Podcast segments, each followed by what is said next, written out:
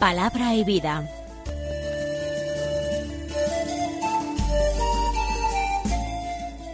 Con el padre Manuel Horta desde Sevilla.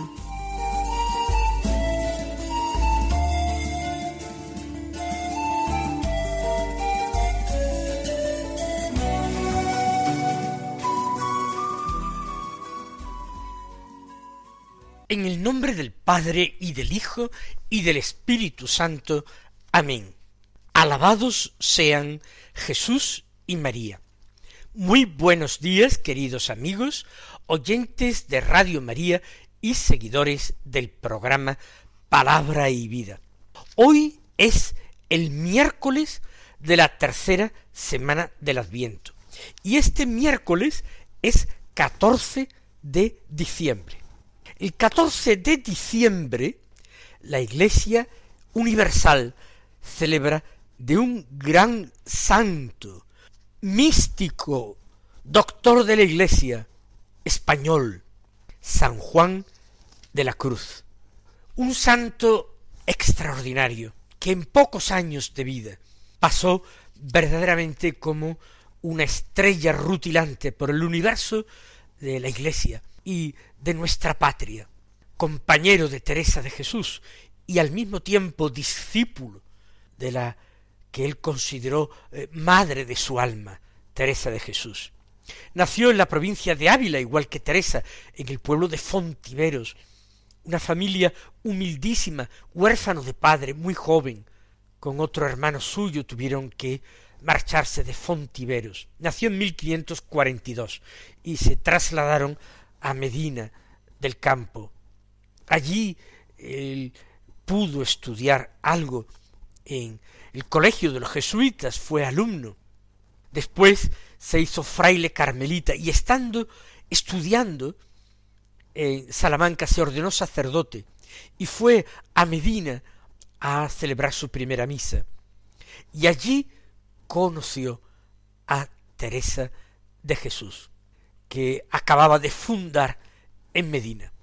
Y lo consiguió para su ideal de reforma de los frailes, ella que había fundado ya monjas descalzas del Carmelo, tanto en Ávila San José como allí en Medina. En 1568 fue cuando comenzó la reforma de los frailes carmelitas, empezó la descalcez.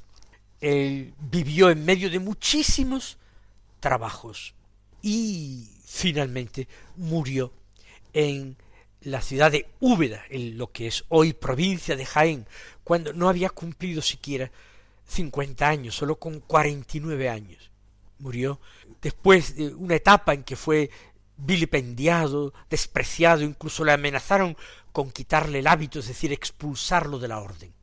Pero en el momento ya de su muerte fue reconocido, incluso por los miembros de aquella comunidad carmelita, como un gran santo. Allí fue sepultado y años más tarde, por el influjo de una dama noble de Segovia, pues su santo cuerpo fue trasladado a esta ciudad, al convento de los carmelitas, donde él había sido prior, muy cercano al santuario de la patrona, la bellísima Virgen de la Fuencisla.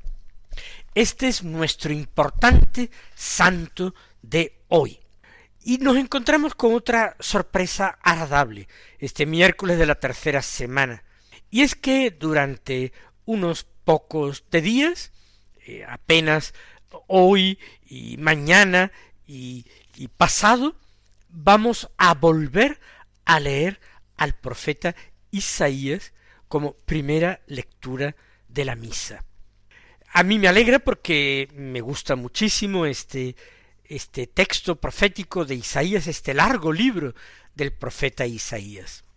Hoy tenemos en la lectura del capítulo 45 los versículos 6 al 8, el versículo 18 y los versículos 21 al 25, que dicen así, Yo soy el Señor, y no hay otro, el que forma la luz y crea las tinieblas. Yo construyo la paz y creo la desgracia. Yo, el Señor, realizo todo esto. Cielos, destilad desde lo alto la justicia, las nubes la derramen, se abra la tierra y brote la salvación, y con ella germine la justicia. Yo, el Señor, lo he creado. Así dice el Señor, creador del cielo. Él es Dios. Él modeló la tierra, la fabricó y la afianzó. No la creó vacía, sino que la formó habitable. Yo soy el Señor y no hay otro. No hay otro Dios fuera de mí. Yo soy un Dios justo y salvador, y no hay ninguno más. Volveos hacia mí para salvaros, confines de la tierra. Pues yo soy Dios y no hay otro. Yo juro por mi nombre. De mi boca sale una sentencia, una palabra irrevocable. Ante mí se doblará toda rodilla, por mí jurará toda lengua. Dirán sólo el Señor tiene la justicia y el poder. A él vendrán avergonzados los que se enardecían contra él. Con el Señor triunfará y se gloriará la estirpe de Israel. No me complace mm, del todo eh, la idea del autor del leccionario litúrgico de recortar los textos de esta manera. Yo comprendo que es por cuestión de brevedad y destacar algunos versículos importantes. Aunque a veces la lectura continuada del texto completo ayuda a entender mejor su significado. Aquí este texto de Isaías ha sido puesto en función del Evangelio de la Misa, que es San Lucas, y que nos relata o nos relatará el envío por parte de Juan Bautista de dos discípulos suyos a Jesús con una pregunta acuciante ¿Eres tú el que había de venir o tenemos que esperar a otro? Y la respuesta de Jesús, que está hecha más que con palabras, con obras, en primer lugar y sobre todo. Y después el envío de esos dos de regreso a Juan para que relaten lo que han visto y oído, ciegos que ven, cojos que andan, leprosos que quedan limpios, sordos que oyen, muertos que resucitan, y pobres que son evangelizados. Juan Bautista pregunta quizás en un momento de oscuridad, o quizás para que estos discípulos conozcan personalmente a Jesús y se animen ellos también a seguirle. Pero este creo que es el motivo por el que se elige este texto de Isaías. Vamos a comentarlo poco a poco. Por boca de Isaías Dios se reivindica, por eso empieza diciendo, yo soy el Señor y no hay otro, el que forma la luz y crea las tinieblas. Fíjense qué oportuno. El sentido literal del texto puede referirse simplemente a la luz y a las tinieblas eh, terrenales de este mundo.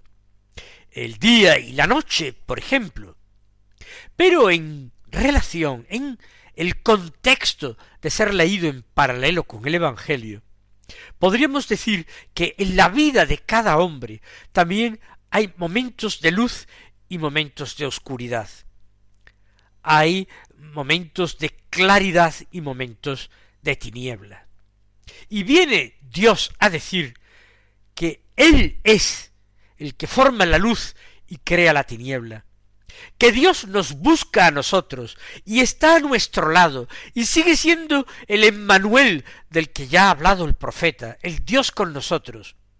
Tanto en los momentos de claridad, cuando todo parece eh, fácil, cuando parece que el camino está despejado y podemos avanzar con gozo, como cuando nos invaden las tinieblas interiores. De esto podemos nosotros aprender muchísimo del santo San Juan de la Cruz. ¿Por qué? Porque él escribe precisamente un libro que titula Noche Oscura y habla de las distintas purificaciones que el alma en su ascenso hacia Dios tiene que ir padeciendo. Primero una noche oscura del sentido, después una noche oscura del espíritu. Y si uno cree que puede llegar a Dios con total claridad, a ese Dios que se esconde y quiere ser conocido y alcanzado y amado en la fe, entonces se equivoca y desea un imposible. La claridad y la luz serán eternas en la eterna bienaventuranza, en el cielo. Ahora, pasajeramente, el Señor nos da a gustar su luz, su claridad, pero también a veces el Señor nos hace probar esa oscuridad profunda en la que sólo se puede avanzar con la fe. Porque Él es el único Dios, el único Señor, no hay otro. Yo construyo la paz y creo la desgracia, sigue diciendo. No queramos entender que Dios está detrás de las grandes catástrofes que asolan nuestra pobre humanidad. Dios permite y quiere la paz, pero también permite y quiere la desgracia, porque son formas en que Él puede conducir a los hombres hasta la verdad, hasta ese conocimiento de Dios que les salva. Dios aprovecha todo y conduce la vida de los hombres, como un conductor puede conducir su vehículo girando unas veces a la izquierda, otras a la derecha, según donde se encuentre el camino y sobre todo donde se encuentre la meta a la que él quiere llegar. Y afirma, termina afirmando, yo el Señor realizo todo esto. Pero continúa diciendo por boca del profeta, cielos, destilad desde lo alto la justicia, las nubes la derramen, se abra la tierra y brote la salvación, y con ella germine la justicia. Yo el Señor lo he creado.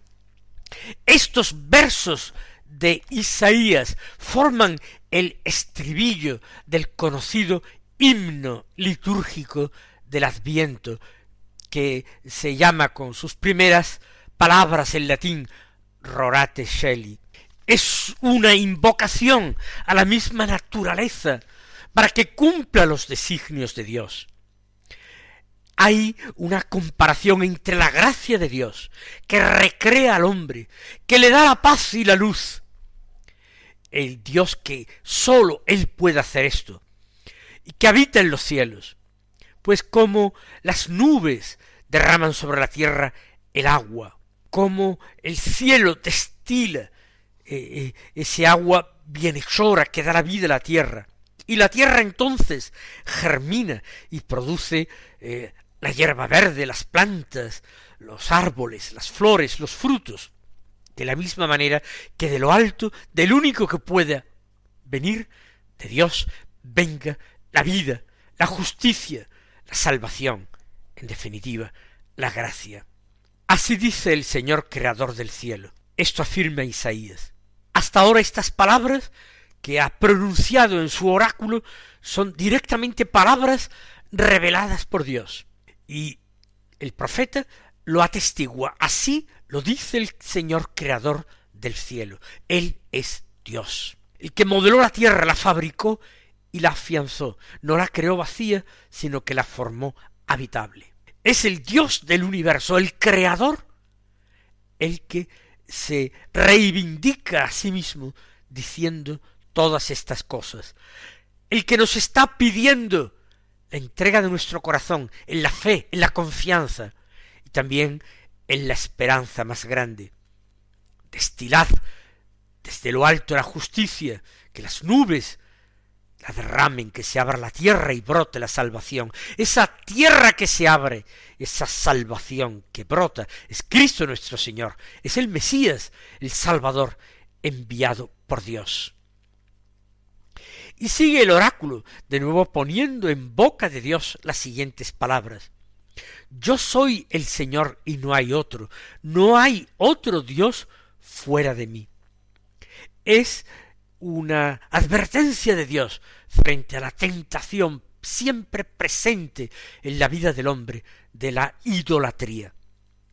Y digo siempre presente, porque en tiempos antiguos, en tiempos de Isaías, por ejemplo, los ídolos eran realidades creadas por orfebres, o por alfareros, o por fundidores de metal, que se construían dioses a su medida, con figuras humanas, o incluso con figuras de animales, y se postraban ante ellos. Pero el hombre de hoy, lo cual no quiere decir que el hombre de ayer también, se crea otros dioses, a los que se le da el nombre de dioses de una manera más simbólica. Son dioses porque el hombre también, de una forma metafórica, se postra ante ellos, vive para ellos, le rinde culto, le entrega su vida. Y pueden ser las riquezas, eh, los honores, el deseo de poderes, de placer. Dios es el único no hay ningún otro, no hay otro Dios fuera de mí. Dios pide la entrega completa y total del corazón, el reconocimiento del hombre que de él solo puede recibir la felicidad, la salvación, la gracia, la justicia. Yo soy el Dios justo y salvador y no hay ninguno más. Como nos dice el Señor en el Evangelio, yo soy el camino, el único camino. Yo soy la verdad, la única verdad. Yo soy la justicia, la santidad. Y sigue una invitación. Volveos hacia mí para salvaros con fines de la tierra, pues yo soy Dios y no hay otro. Se trata de una invitación a la conversión y una invitación universal, ese llamamiento a la santidad, que no es otra cosa, ese llamamiento a la conversión, está dirigido a los hombres que viven en cualquier confín del mundo. Volveos hacia mí para salvaros, para que yo os pueda salvar, para que vosotros podáis recibir la salvación y se dirige, como hemos visto, a los confines de la tierra, a todos los lugares donde habitan los hombres, porque repite la idea yo soy Dios y no hay otro. No tenéis otro Dios al que poder volveros para alcanzar la salvación. Y sigue y termina casi sus palabras con un juramento, un juramento por sí mismo, Dios jura por sí mismo.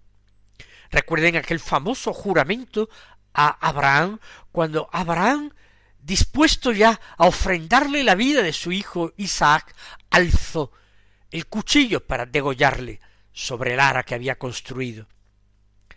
Lo detuvo el ángel y después Dios habló, por mí mismo lo juro, oráculo del Señor, por mí mismo, juro por mi nombre la fórmula más solemne empleada por Dios en la Escritura. De mi boca sale una sentencia, una palabra irrevocable. ¿Y cuál es esta sentencia, Señor? ¿Y cuál es esta palabra que no se te puede discutir, que es irrevocable? Pues la siguiente, ante mí se doblará toda rodilla, por mí jurará toda lengua porque dirán sólo el Señor tiene la justicia y el poder. Estas son las palabras del oráculo divino que transcribe Isaías. Que ante mí se doblará toda rodilla. Es el designio de Dios que toda rodilla se doble ante Cristo, su Hijo único, el enviado a la tierra como Salvador de los hombres pero que no se doble ante él toda rodilla solamente en la tierra, sino incluso en el cielo. Eh, las criaturas celestiales, los ángeles, espíritus puros, creados en su servicio. Y los santos, toda la corte celestial, debe ante Cristo el Señor, el enviado del Padre, el Salvador de los hombres, toda rodilla debe doblarse en el cielo, en la tierra, ya lo hemos dicho, y hasta en el abismo. Y por el abismo no se refiere a los lugares más recónditos y escondidos de la tierra, las cimas de la tierra, las, las cimas de los montes de que habla la escritura, o la hondura del mar.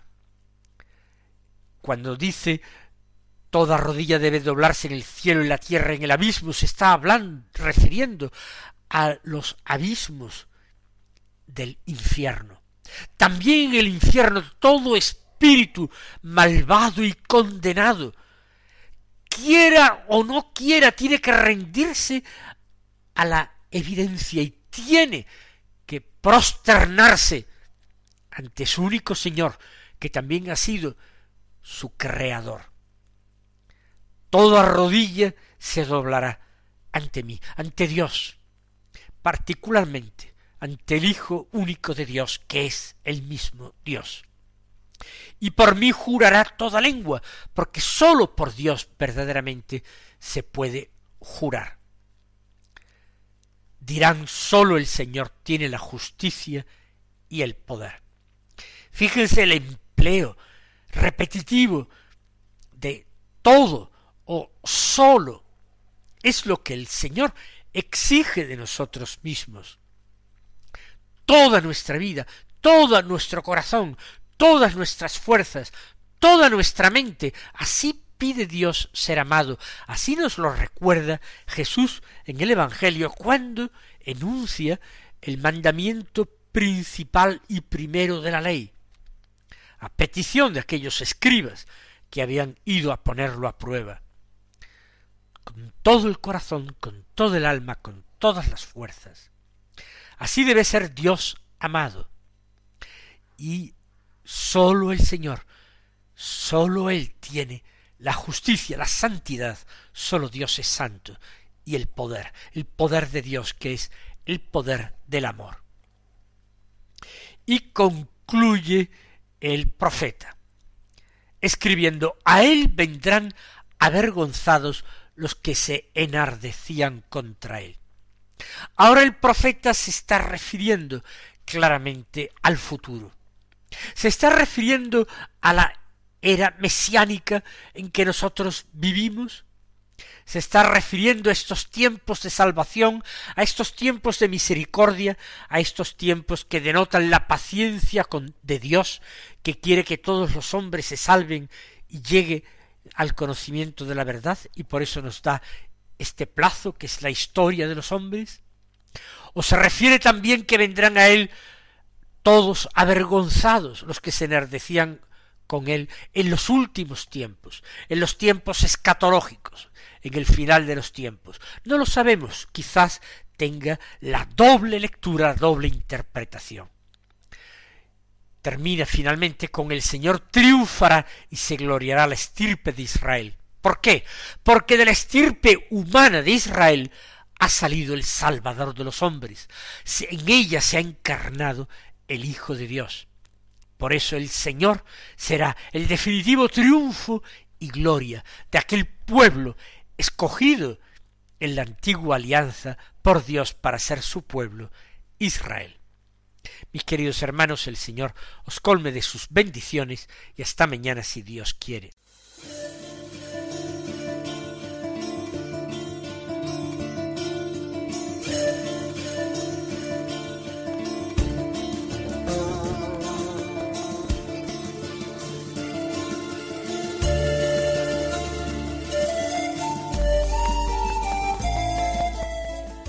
Concluye Palabra y Vida, un programa dirigido desde Sevilla por el Padre Manuel Horta.